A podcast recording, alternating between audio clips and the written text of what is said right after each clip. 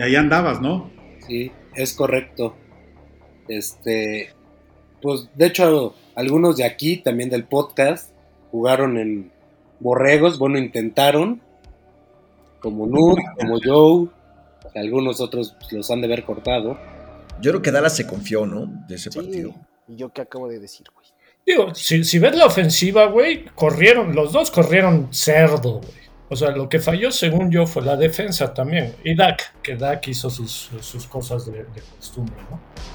Pues muy bien, muy bien a Detroit, ¿no? Detroit, Detroit la verdad que es un equipo que a mí me da, me da Sí, mucho gusto. desde lo hemos comentado y, y va con también lo que les digo de Minnesota. O sea, no se me hace a mí un, un equipo para que tenga ese récord y siento que todavía va a tener ahí un par de derrotas más. Pero, Pero, pero Detroit también jugó, o sea, le jugó a la par a, a- a Buffalo, le jugó a la par a Minnesota, güey. Yo creo que no se le está dando el crédito que se merece, güey. No, no Sí. fue tanto la falla de Minnesota como el éxito de Detroit. No, yo, yo creo que es, yo creo que es más mérito del éxito de Detroit que de la falla de Minnesota, Claro. güey, porque Sí, sí, Jeff- sí. güey, Justin Jefferson hizo 230 y tantas yardas